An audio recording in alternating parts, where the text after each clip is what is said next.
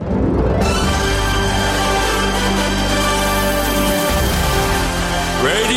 Nikkei. 5時から正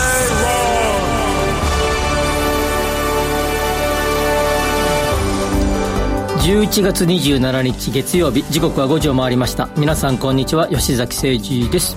アシスタントの内田まさです。月曜日寒くなってきましたねね。いや週末が寒かった。寒かった12月ぐらいの気温だったらしいですけどね。あの今週1回ちょっとクライアントの方々とゴルフに行くんですけど、ええ、ゴルフに行く服をさすがにそろそろセーターかなと思っていつ何曜日に行かれるんですか？水曜日に。水曜日、はい、行くんですけど。明日なんてまたすごい暖かくなるらしいですよ。20度以上。また15度ぐらい最高気温。そんななんか上がったり下がったりで大変ですね。今朝、えー、セーターとかあの1年 ,1 年ぶりだったので、うん、合わせてみて あの体型が合うかな体型が合うかなと。あの1年その心配。心配してみて。今日56枚いろんなあのセーターとか上に着るやつとか合わせてましたけど。大丈夫でした。お腹のあたり。若干ちょっと今年はやや去年より太り気味なので。そうですか。はいちょっとそんな感じで、まあ、冬支度をしなきゃということで。まあそんな時期ですがはい。ね、もう11月も終わりになりなってくるとそろそろあの来年のスケジュールもポツポツ入り始めてもう公演とか2月とか入ってくるもんね今ね。2月3月ね。イベントもそうですね。はい、まあ、入ってきてもうスケジュール年内のやつはこう大体こうもうあんまりね動くことはないのであれですけど来年のスケジュールがポツポツ入り始めてもう年のせいっていうかもうね今年もあとわずかだなと思う時期になってきましたね、うん、そうですね。来年の仕事あの仕事も入り始めるんですけど実は年末の駆け込み需要的ななんかイベントとか、はいはいはい、予算がちょっと余ってるみたいな感じのイベントがね。年度末が多いねそれね。あそうですか。意外とね年内多いんですよ。やっぱりなんかなんでしょうね。イベントやりたい気分になってくるんじゃないですか こういうやっとこみたいな。クリスマスに向けてみたいな。なんとなくイベントムードみたいななるほど。あれ、今年もまだ正月やるんですか？お正月もやりますいつもの、はい、いつものお仕事が。いつものやります。そうですか。あとね年末に向けては結構ねあの対談とか入ってきてますよ。プロプロあのスポーツ選手とか。へえ、はい、いろんなこと手広くやってますね。いろいろ。内田正美さんも。趣味を兼ねてそうですね、いろいろ、はい、ね、楽しい年末になるといいんですけど、ね、あんまりねあのオープニングトークだらだらするなってそうそうそうそう急がなきゃ。急がなきゃ。今日のテーマ、はい、X で募集してますけれども、今日はですねおすすめのリラックス方法を教えてということです。なるほど。ね寒くなってきましたからあのお家から出たくないなーなんていう時もあるじゃないですか、うん、そういう時のリラックス方法吉崎さんは？どう僕はあのなんかあのこうこう 見えてて分かんないけどあのどんな見えてるあれですけど小説読むのが僕は好きなので。本好きですよね。僕はい小説ばっかり読んでたい、ね、本当はなんか許されるならば。なるほど。なのでなんかあのいい感じの僕は R&B の曲が好きなんで R&B の曲を聴きながら小説を読むっていうのが一番リラックス。昨日ね4時間ぐらいそんな時間過ごしたからいいですね。なんか贅沢ですよね、はいはい、寒かったからどこも出たくなかったんで 寒かったから、ね、4時間か5時間ぐらいからずっとソファーで。いいですね、はい坊主のあのスピーカーに Bluetooth で飛ばして聞いてましたね。いいですね。それが一番リラックスできますね、はい、皆さんはどうでしょうか？ぜひぜひ X でツイートいやポストしてください。お待ちしています。えっと「ハッシュタグご時世」つけてください「ハッシュタグ #GOJISEI」でございます。お願いします。それでは今日も情報満載でお送りしていきます。この番組はココザスの提供でお送りします。Radio Nikkei. 5時から正論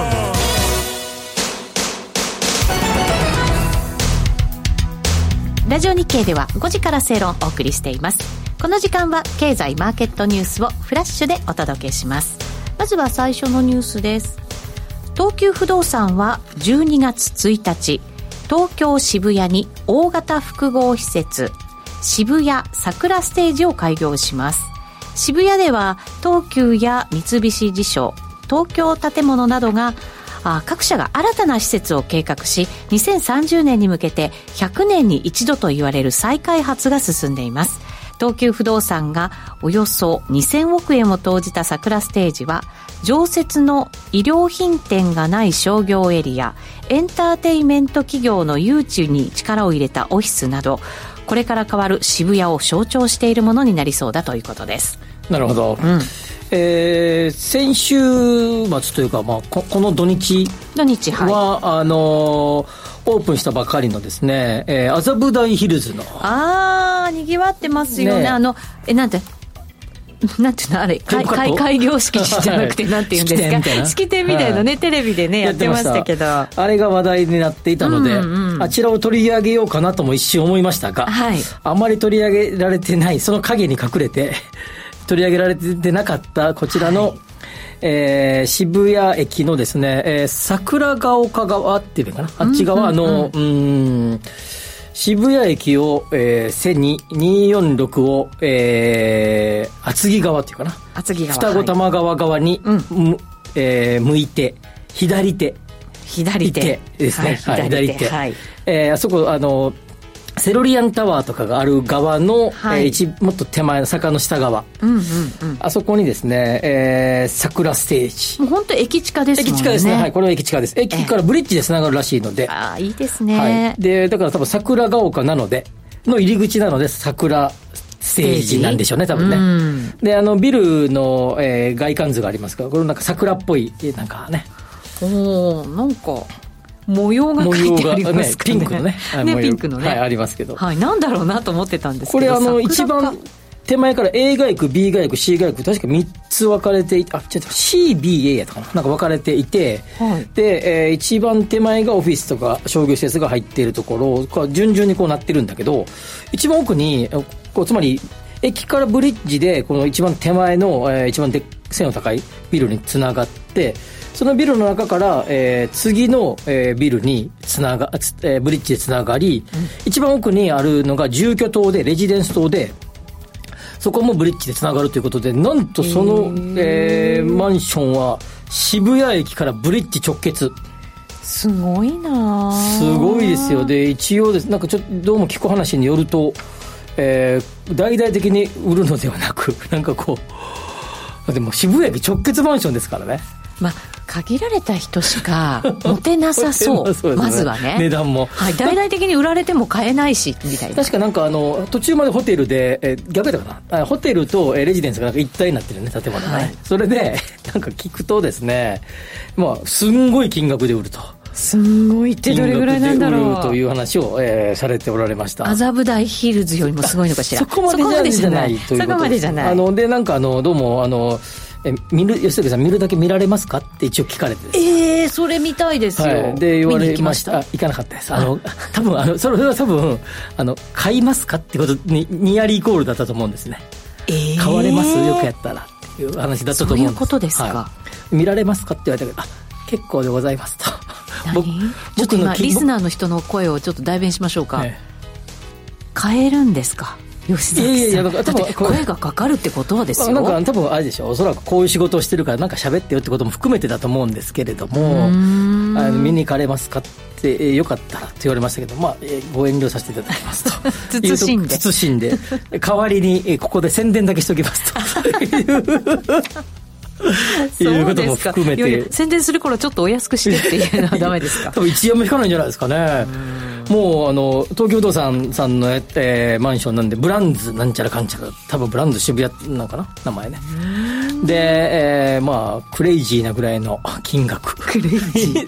になるんではないかなと。なるほど、えー、いうように、えー、思いますね。そうですか、見るだけ見てみたい、はい、でこのやっぱりあの一番最後の、えー、のあごめんなさい、まあ、これから27年まで続くえー、渋谷の再開発、ね、はい、はい、そうすると宮益坂から、えー、道玄坂がこうブリッジでつながるっていうことで、はい、はい、下らなくてあだから一番そこそこっていうかな渋谷駅が一番谷底にありますから行かなくてもですね、ね、横で移動できるっていうことになりまだまだ再開発が残っていると、えー、いうことであの東京百貨店の跡地とかもね、はい、今工事中ですからね。そうですね。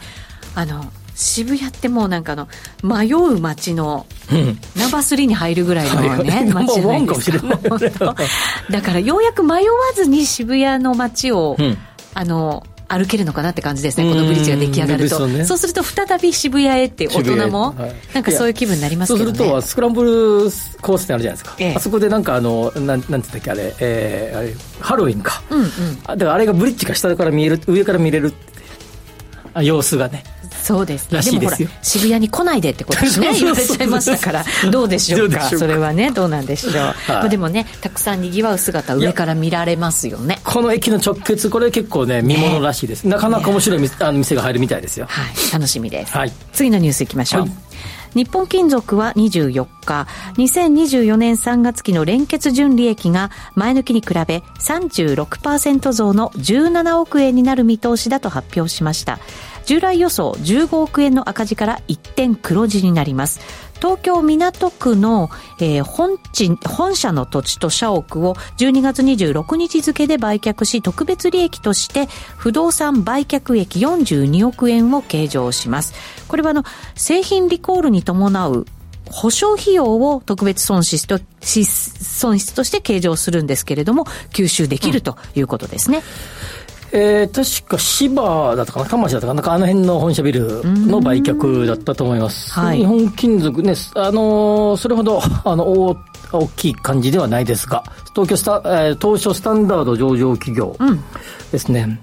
うん、で、えこれあの、えっとまあ、要はいわゆる老舗企業、古くからある、まあ、重厚長大産業の一つの、まあ、金属系のメーカーが、えー、もともと持ってた不動産を売却すると。これ、もう特に地面なんて昔に買ってただとするとかなりの含み益が出て出てたと思うんですよね。でそれの、まあ、古くなってきたりとか、まあ、年次とか考えた時にどっかでまあ売ろうかなって考えていた時にちょうどもうこういう若干マイナスが出そうだっていう時にぶつけるとですね出た利益と相殺できるよね。そうですね。はい。まあ、もちろん株価の面もそうですし、えー、まあ税金の面から考えても相殺できるっていうことで、まあタイミングを見計らって売却するということだと思うんですが、まあ多くの、えー、企業が、まあ社名はあれですけど、いくつかの企業がこのパターンで、えー、売却するっていうのはもうすでに見られていることで、はい、これからもですね、えー、まあいわゆる古くからある企業が、えー、元から持っていた土地建物を売却して、その利益と、まあ、最近、えー、その産業が苦しかったりなんかすると、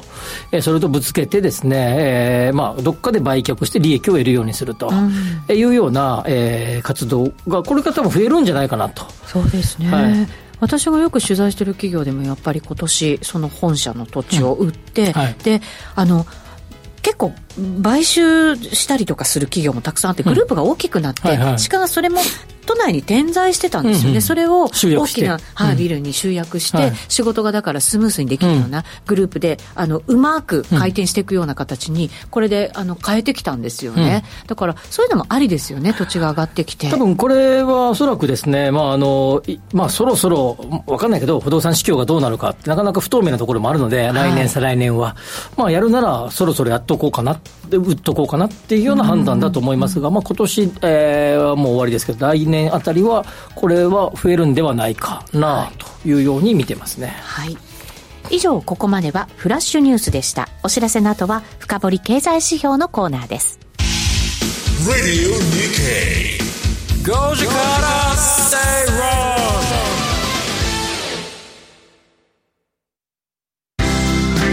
人生100年時代あなたはどんな人生を描きますか？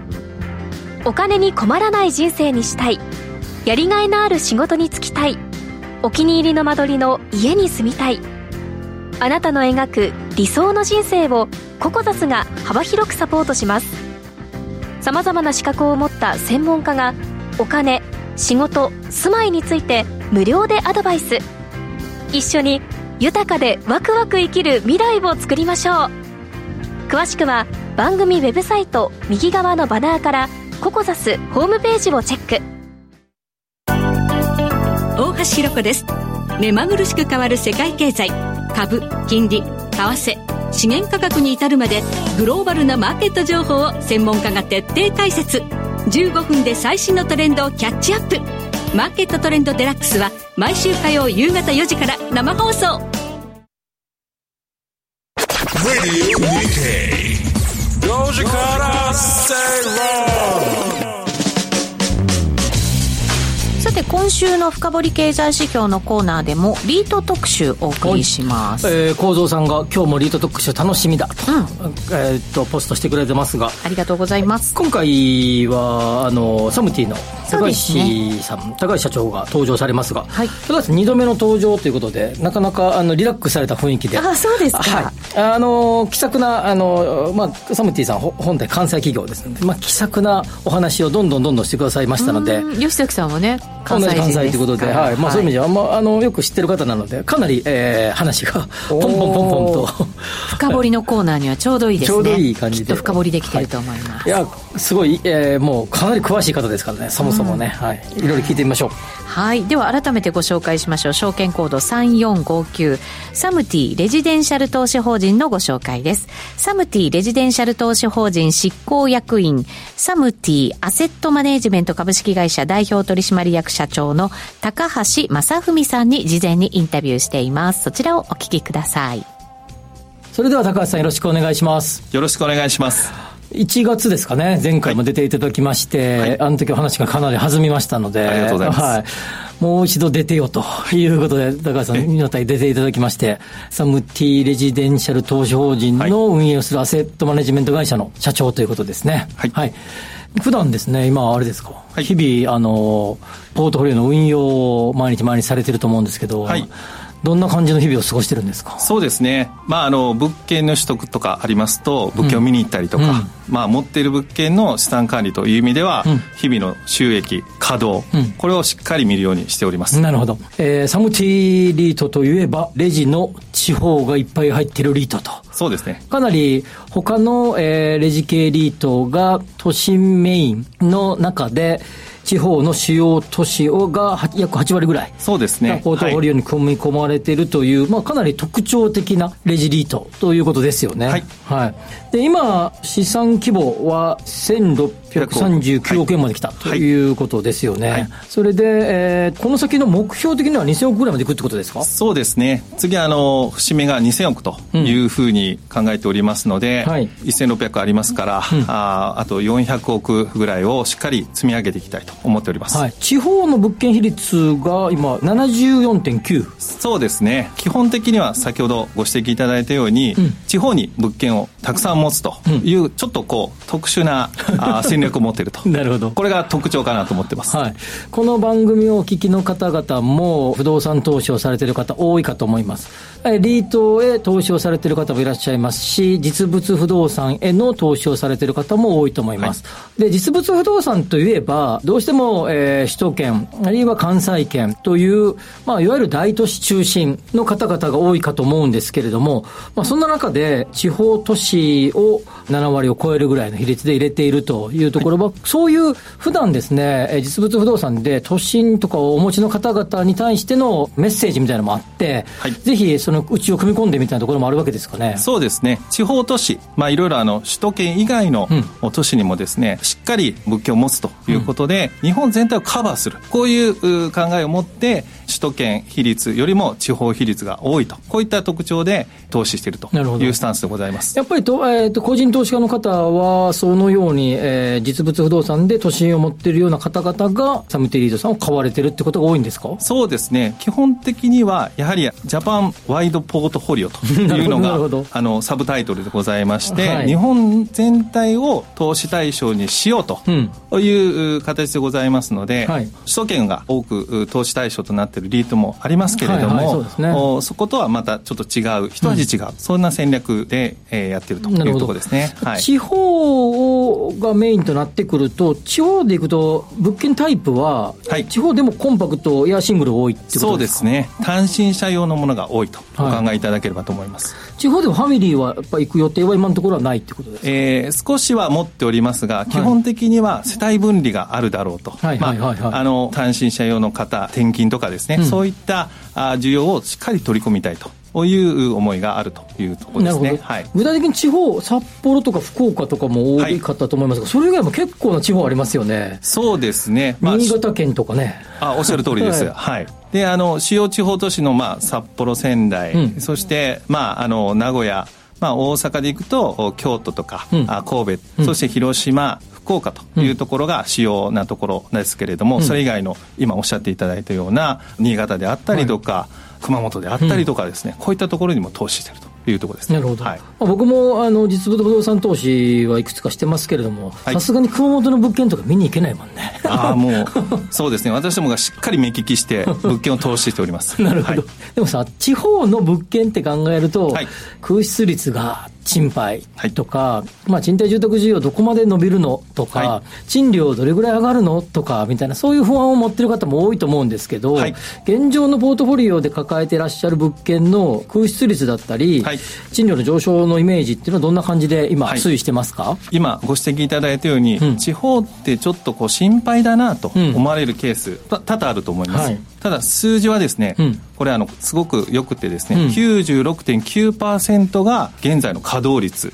でございます、はい、ほとんどまあ物件が稼働しているとお考えいただければと思います、はい、これでもまあ96.9って、まあ、実際の、えー、入退去とかもありますから、はい、これ100とか99っていう数字ほぼほぼありえない数字だと思いますので、はい、まあ、そう考えればほぼほぼフル稼働に近いということですよね。そうですね。まあ、しっかり目利きした物件がですね、あの、高稼働であるということかなと思っております。うん、なんかこう、手元の資料で、北海道エリアでは98%を超えてるとかっていう資料もありますそうですね。はい、はい。月の、一月の稼働の話になりますけれども、はい、98とか99とかっていうところまで稼働が上げられてたというのが今年の動きでございました。なるほど。賃料の状況はどうですか、地方物件は。そうですね。賃料も下がっておりません。うん、ただ、地方ですので、うん首都圏みたいにぐんぐん上がるかと言われると、うん、そこは少し対比的な話になっておりまして、はい、少しずつじわりじわり上げているという状況ですね、うん、下がりもはしてないけれども、はい、えー、横ばいもしくはじわじわ上がっているというような状況というところですか？入れ替えで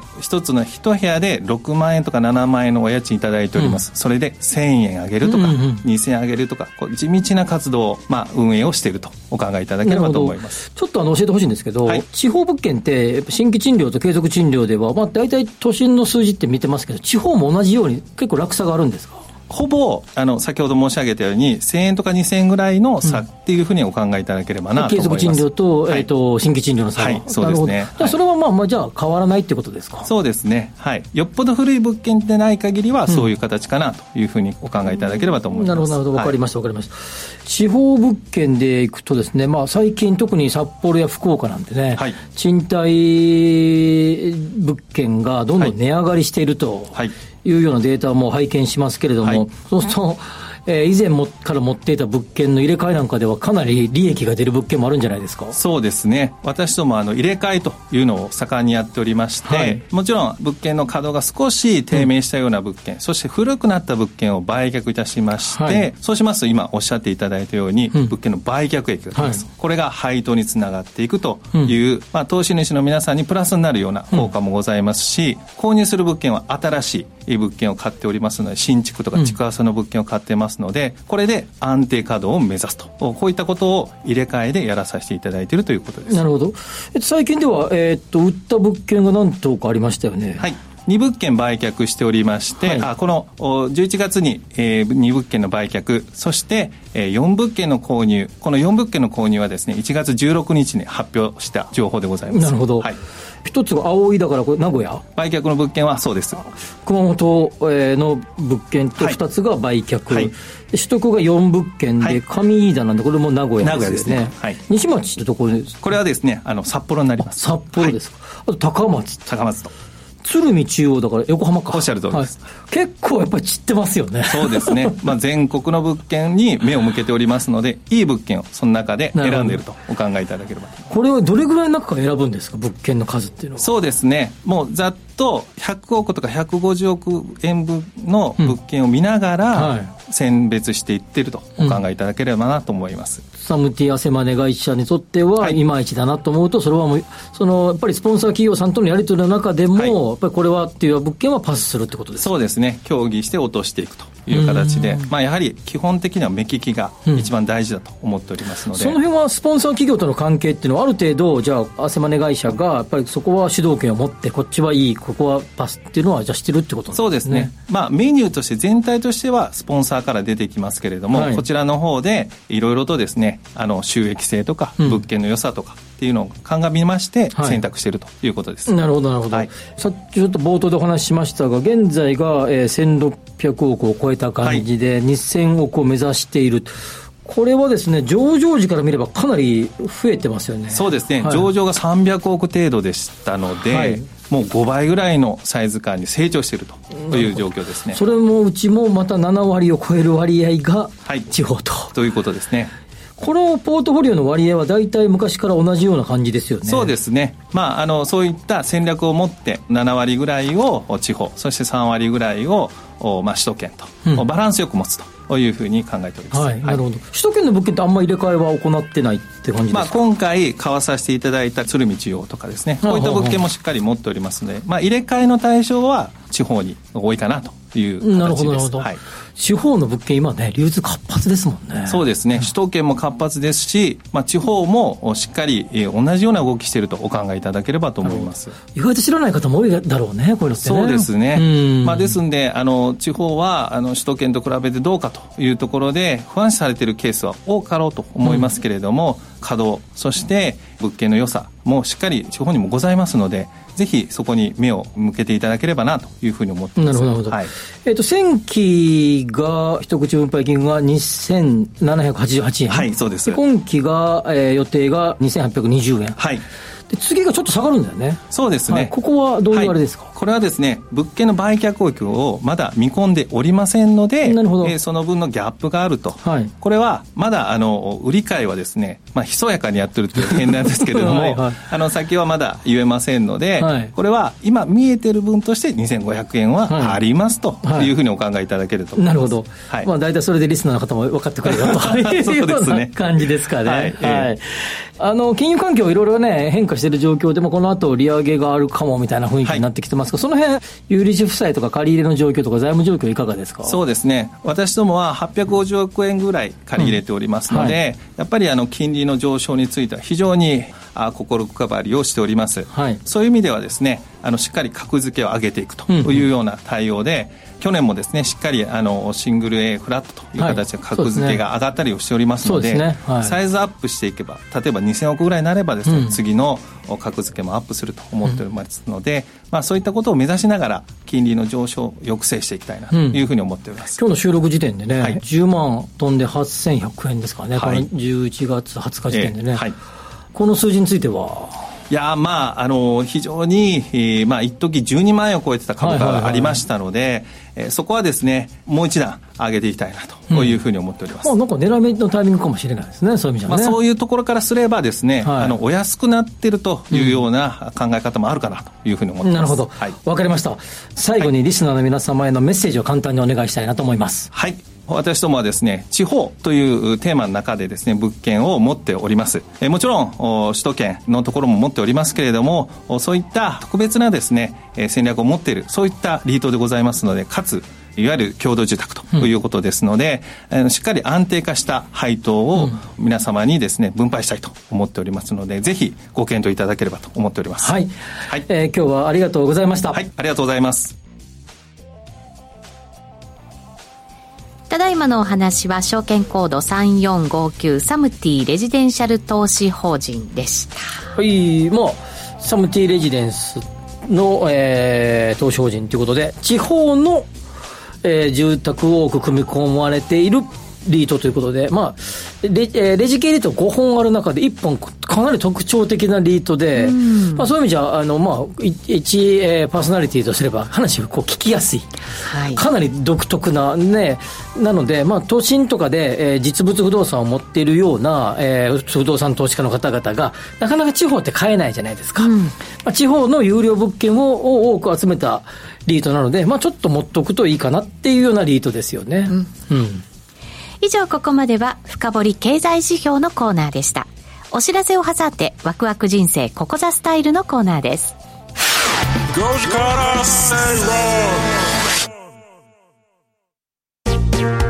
ラジオ日経のプログラムに FX 番組みんなの FX ラジオが登場。現役為替ディーラーの井口義雄さんがリスナーの皆さんにディーリングのポイントを伝授。毎週多彩なゲストもお招きしてお送りします。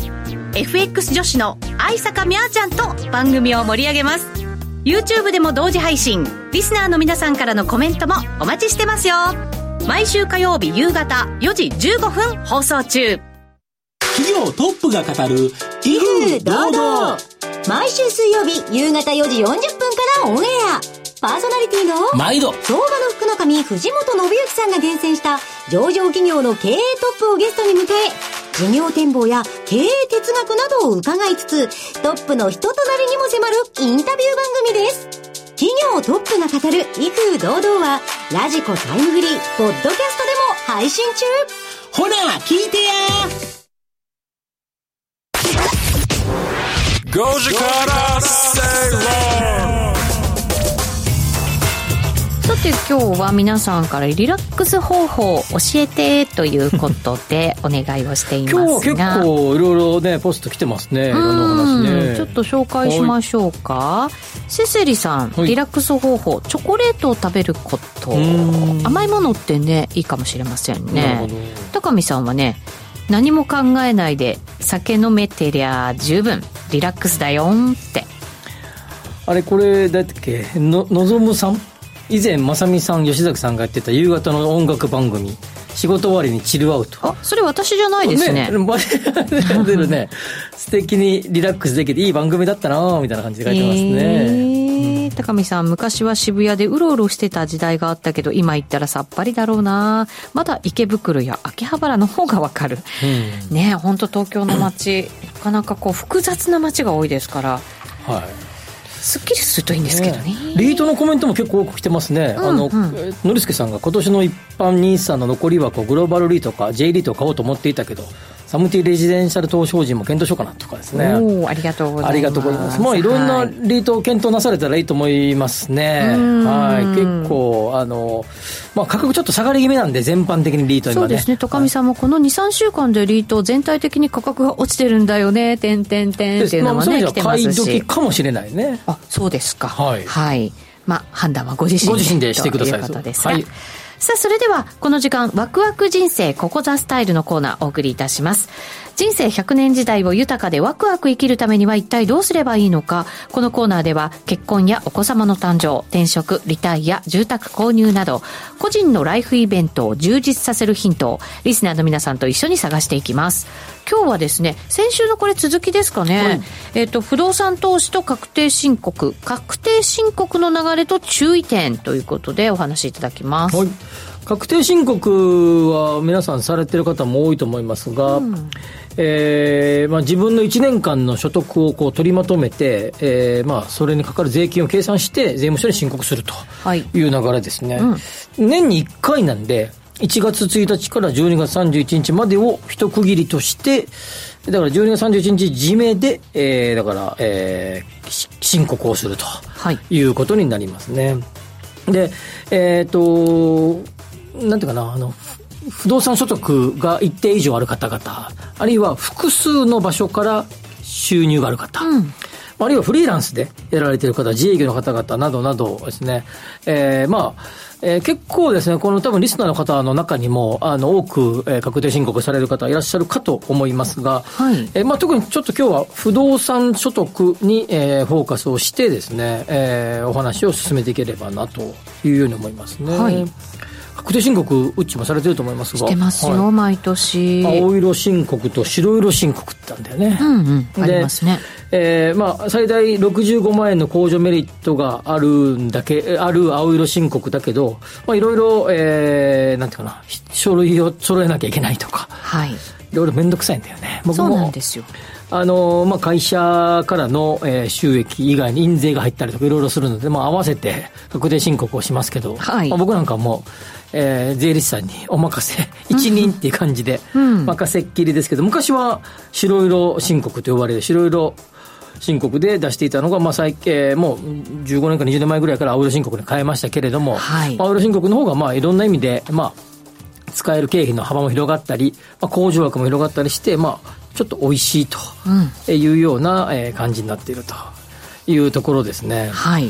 でまず、あのーサラリーマンの方々、給与所得者の方々は、えー会社で源泉所得表みたいな、なんかあの緑色の紙みたいな、えーあの、紙を書いて出すかと思いますけども、まあ、基本的にはですね、あれを出してもですね、それ以外の収入がある場合は、あの、別、それとは別に確定申告をする必要がありますので、まあ、特に、えー、不動産所得なんかがある方々においてはですね、まあ、忘れずにしていただきたいなというように思いますね。はい。で、えー、何まで経費に入るか議論っていうのがいつもですね、あのー、不動産所得においてはですね、問題になってくる。先週もね、それでいろんな話してきましたけど。はい、で、もう一度、あ結構、えー、前回はザーッと喋ったんで、今回は、はい。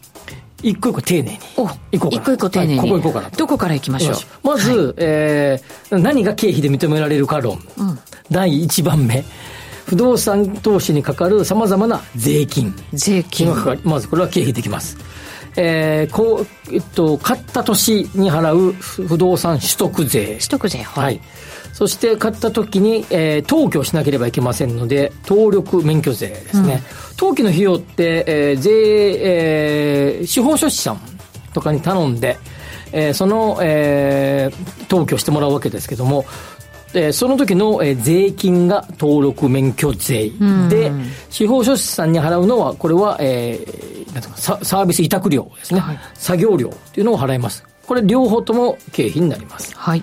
そして契約にサインして、えー、印紙を貼ることが多い。今最近あの、オンラインでの決済の場合は印紙貼りませんけども、えー、オンラインじゃない対面で実実際の紙でやる場合は印紙を貼らなければいけませんので、これ変わったんですね。去年から、一昨年か。から変わった。じゃあオンラインの場合はその印紙税は省かれるんです。安くなるってことですね、その分がね。はい、そうです、そうです。ただ、えー、何らかの書面を交わし、書それ、えー、いわゆる、えー、電磁的方法っていう、いろいろ法律には書いてあるね。うん、メールとかのやり取りで、ものに関してはかからないんだよね。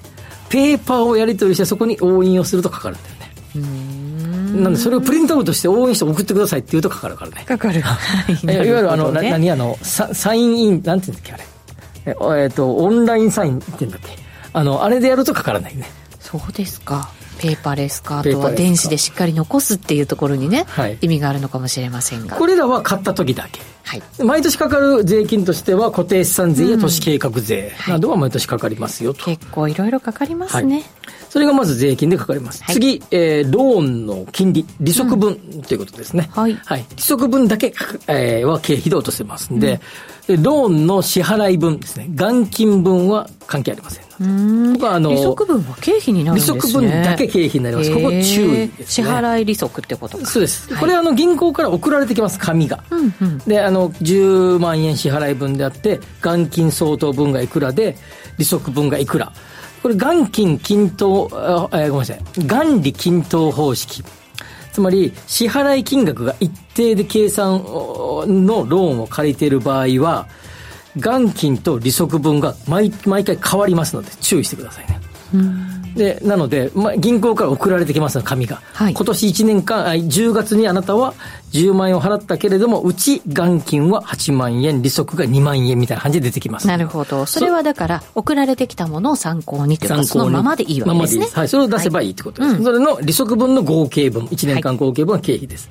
はい、あとは、えー、火災保険などの損害保険料、はい、地震保険とか。うんで、えー、それで、大体これってになん丸々年一括払いが多いです。そうですね。はい、なので、えー、その年分の、えー、割割合、割り算分が、はい、えー、経費で落ちますと。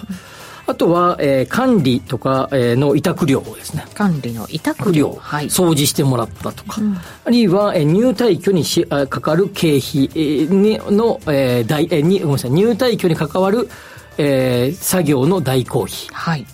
あるいは、えー、入居者を集めるための、えー、仲介料。これらも、え全部経費として認められます。はい。え次に、修繕費ですね。まあ、これはシンプルですね。なんか、電球が、とか、クーラーが壊れた。まあ、それは経費でしょうね。それは経費でしょうね。はい、これはあまり議論の余地なし。うん、ですが、えー、それ、ここがなかなか難しくて、資本的支出っていうものと、修繕費っていうのは分からなくて、これは実際これはその建物っていうか、その部屋をバージョンアップとかグレードアップするための、いわいわゆるその、ものの、えー、レベルを上げるためにやったものだと減価償却になる。これなかなか難しいですね。え通常人が出たら、はい。まあ、リフォームに入るじゃないですか、それはだから、えっと経費っていうこと修ですね。繕費修繕費。だけどいろいろどうですか？間取りを変えたりとかあとトイレがですよ。古いタイプだったものを新しく。する。これはどうですか？これがなかなか判断が難しいんですが、中、一方では、先ほど言った資本的支出とみなされれば、そのトイレや便器などの減価償却分がだんだん落ちていくだけといいうふうになりますので。あとほ、ら今だったらあのこの w i f i の環境だったこれはですね、い一発で多分落ちると思いますね。それを整える。経費ということです。ねバージョンアップではない、はい。これ結構ややこしいので、検索ぜひさされてみてください。ね資本的支出と修繕費の違いって検索すると、ややここ一番ややこしいです。はい。で、あのーまあ、基本的には、えー、まあ、20万円とか、30万円とか、まあだから20万円って言って書いてるやつが多いけど、以上は資本的支出じゃないかと見なした方がいいんじゃないかと。金額の高い安い。あいこ個々のね。個々ね。ね。合計じゃなくて、ね。個々ねはい。なるほど。いうのがありますよと、で今のお話の通り、えー一括ででもね理屈的には一括で落とすか減価償却費で落とすかですから、うんうん。はい。どっちかなんですよね。どっちかなんですね。結局は落ちるってことなんですね、結局落ちます、はい。えー一発で落ちるか段階的に落ちていくかの違いと、方法が違うよといいううことですね。はい。えっ、と、先ほど言った、あの、入居者を募集するための、えー仲介手数料以外の広告宣伝費、これ AD って書いてることが多いですけど、あはい。アドですね。アドセンスのアド。AD 費、えー広告宣伝費も、えー経費で落ちますよ、とはい。いうような感じですね。で、それ以外にもですね、これでちょっと半分冗談僕、なんか物件を見に行ったとかですね、話をしましたけれども、はい。地方に、それは旅行ですか？それは見学ですか？っていう議論がよくありますけれども、はい。まあ、地方に行って物件を見たっていうのもですね、まあ、場合によっては、えー経費で落とすこともできるかもねと。うん。ちゃんと見たっていう証拠があればいいのかしら？いいんじゃないでしょうかね。ね、はい。向こうのあの不動産の担当者とかね。あったとかねね。写真撮ってるとかね。なんか必要があればいいかもしれない。あるいはえっ、とまあわかんないけど誰かと打ち合わせのために一緒に会食したとかね、不動産の情報を得るための会食をしたとか、はい。まあ、これも微妙だけれども落ちるかもねと。それはまだ不動産を持っていない私が不動産を買おうかなと思ってある地方都市に行きました、はい。で物件の写真を撮りました、はい。どうよ経費で落としていいの？これはですね不動産を買っその後に買ったら落としてもいいと思いますね買ったら。買わなきゃダメか、はい、不動産の所得という塊の中でのプラスとマイナスってそいうう話ですねだからそもそも物件がなきゃダメってことですもんね。物件正しく言うと収益がなきゃダメ。収益不動産からの収入がないとそうか。そこから引いていくからね。引いていくからそうそうそう。そういうことになります、はい。まあ、以上のあたりが、えー経費の部分ですので、まあ、そのあたりですね、あのーえーっとまあ、参考にしていただければなと思いますが。はい。重要なのは、えー確定申告を忘れたら。後で、えー後で。できる場合がありますけどはい。無申告加算税。そうですよね、はい。余分にかかっちゃかいます。かっちゃいますので、忘れずにしてほしいなということと、まあ、えーもう一個、過少申告したりとか、あるいは、まあ、隠蔽したりとか、これらはぜひやめていただきたい。バレますか？バレるらしいですよ。僕はしたことありませんけれども、はいはい。当然、あの、延滞すると延滞税がかかりますので、え適切な日の、日のま、えーまでに、適切な申告をしていただきたいなというように思います。コロナの時ね、なんかあの、1ヶ月か2ヶ月猶予があったよね。そうそうそう普通のね普通ね、確定申告。はいまあ普通、あのこれもあの、不動産も同じですけどね、はい。猶予がありましたけど、まあ、今回は今のところ聞く限りでは猶予はないということですので、はい。3月の。去年もなかったですもんね。去年もなかったですね。あ今年かだから。今年の3月15日。はい、はい。なかったですね。毎年3月14とか5とかあのあたりがえー締め切り日ですので、はい。間違えないように期日を守っていただいて申告していただきたいなと思いますね。そうですね。我々ってあのほら所得がもうマイナンバーとかに紐付けられるじゃないですか、あとインボイスとかもね。そうでしょ最近そうねうん。これ不動産っていうのもなんかほら物件がそういうナンバーが付けられてなんてニュース取り上げたことがありましたけど、はいはやっぱそういうふうな同じイメージなんですか？これは、あの、多分 PM 会社、さっきの不動産管理をしてくれる会社さんとのやり取りの中で、えそれをやってると思います。が、ただ、ただですよ、ただ、重要なのは、えー賃料には消費税かかりませんからね。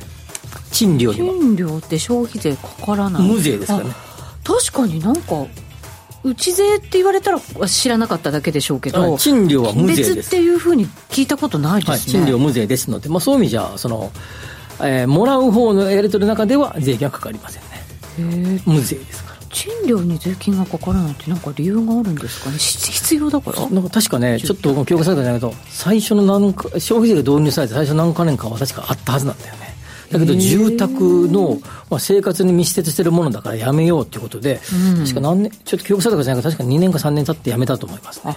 そういう流れだったんですね、はい、もう1990年代の話ですけど、賃料は一切かからない。ただただですよ、ポイントは、事業、えこれ住居用の賃貸の賃消費税がかからないんだよね。うん、だから、企業が借りてますと、はい、えー、いうような、えっ、ー、と、で企業、だから、なんていうのかな。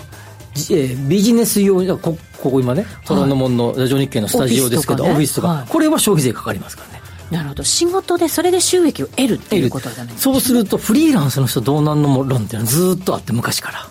確かに。そこで働いてるやんあの自宅がね7割までは経費で落ちるように、ね、そうそうそうそうそう。事務所で使ってるならですけどね。あれまあ広さによって違ったりするんだけどそれの、えー、じじ自宅がとしても使っているんだという証明をしなければいけないだからわかんない。パジャマとか出せば。わかんないけど。すごいな。わかんないけど。歯ブラシとか、ほら、歯ブラシあるやん。それオフィスでも置いといても大丈夫ですから。わかんないけど、まあ、要は自宅として使ってるかどうかが判断基準のようで、なんでここめちゃくちゃ微妙ですから。なるほど、はい、いろいろね。微妙なところはあるものです、はい、ということでワクワク人生ここザスタイルのコーナーでした。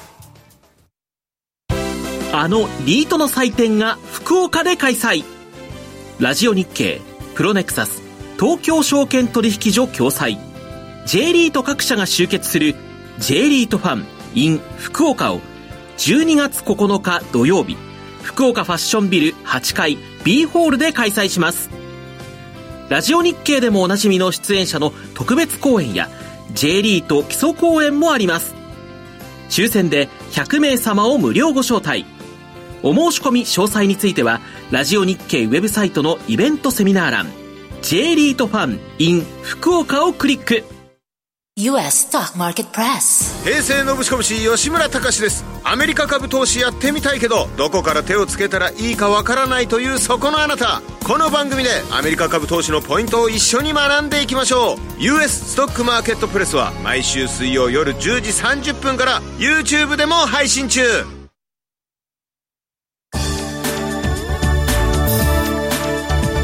てそろそろ番組もお別れの時間近づいてきました。はい。幸三さんからサブリース契約の場合って賃料は消費税かかるんですけどこれかから居住用はだと認定されればかからないということですよね。住むっていうところとところ、ね、あとは働くっていうところとやっぱ違うんですね。うん、収益を得るとかっていうところがね、はい、ただこれ結構あのいろいろ議論があるみたいなんで、まあ、もう変わるかもしれないけど今のところそうですね。そうか、はい住宅に関してはまだまだ本当決まってないものってたくさんあるんですね。この消費税論ねなかなかずっと揉めてるよね。ええー、またじゃあおいおいね変わりましたらいろいろ吉崎さんに教えていただこうかなと思います。はい。